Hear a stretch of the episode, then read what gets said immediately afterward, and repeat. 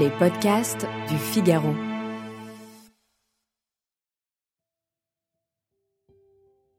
Amis de la poésie, bonjour. Charles Péguy a 18 ans et il s'apprête à changer de vie.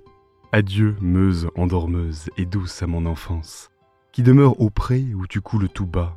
Meuse, adieu, j'ai déjà commencé ma partance en des pays nouveaux où tu ne coules pas.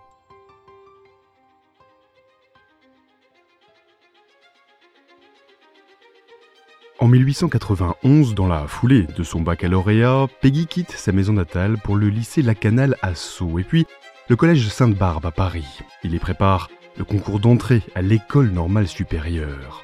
Cela ne se fait pas tout de suite. Il manque le concours à deux reprises, en 1892 et 1893.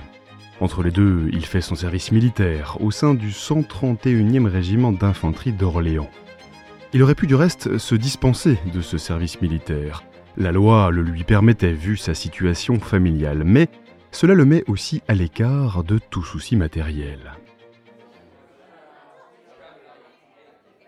Peggy est finalement admis à l'école normale supérieure à sa troisième tentative en 1894. Une réussite pour ce jeune homme issu d'une famille plus que modeste. Pourtant, il ne va pas y rester bien longtemps, un autre événement va faire basculer son existence. En octobre 1894, les journaux signalent l'arrestation d'un capitaine inculpé pour livraison de documents militaires confidentiels à l'Allemagne. Il s'appelle Alfred Dreyfus, il est juif. Peggy souffre de l'antisémitisme ambiant. On l'a dit, c'est un idéaliste, il se revendique socialiste. Il a une profonde admiration pour Jean Jaurès il est persuadé de l'imminence d'une grande révolution sociale.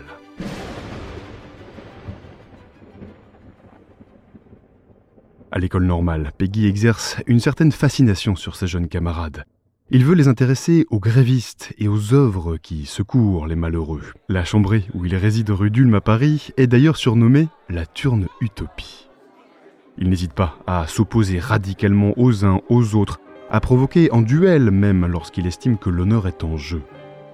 Dans le même temps, il consacre une grande partie de ses loisirs à la rédaction d'une pièce sur la vie de Jeanne d'Arc, un texte radicalement anticlérical et antimilitariste. Un volume de 752 pages pesant plus d'un kilo, il ne s'en vendra à sa sortie qu'un seul exemplaire. La mère de Peggy voit d'ailleurs tout cela d'un mauvais œil, passe encore que son fils se passionne pour euh, Jeanne d'Arc, mais il parle beaucoup trop de politique. Elle en est convaincue, cela finira mal. En 1897, Charles décide d'épouser Charlotte Françoise Baudouin, la sœur d'un ami tout juste disparu. Problème, il n'a pas terminé sa formation. Ses camarades de l'école normale, le directeur même, font tout pour le retenir en vain. Le mariage civil a lieu quelques mois plus tard et dans la foulée, Peggy démissionne de l'école normale supérieure. Pour gagner sa vie, il obtient l'autorisation de préparer le concours de l'agrégation pour devenir professeur en philosophie. Mais la politique le reprend. Il fonde, près de la Sorbonne, une librairie avec la dot de sa femme. Elle devient rapidement, cette librairie, le quartier général du mouvement de réfusistes. Il signe toutes les protestations publiées dans le journal L'Aurore pour demander la révision du procès du capitaine. Il participe même à des affrontements entre Dreyfusards et anti-Dreyfusards. Est-ce à cause de son engagement ou simplement parce qu'il ne s'y consacre pas pleinement? Toujours est-il qu'il échoue à l'agrégation de philosophie.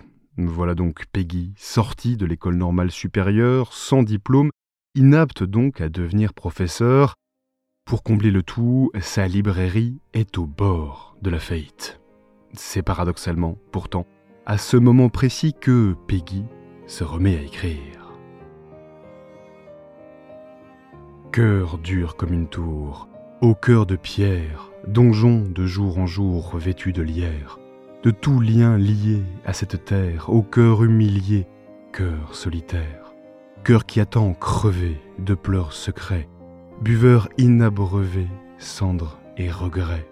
Cœur tant de fois baigné dans la lumière, et tant de fois noyé, source première. Au cœur laissé pour mort dans le fossé, cœur, tu battais encore, ô trépassé.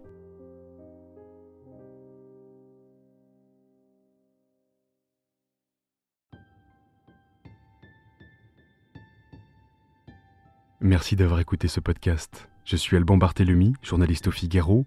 Vous pouvez retrouver le moment poésie sur Figaro Radio, le site du Figaro et sur toutes les plateformes d'écoute. À bientôt.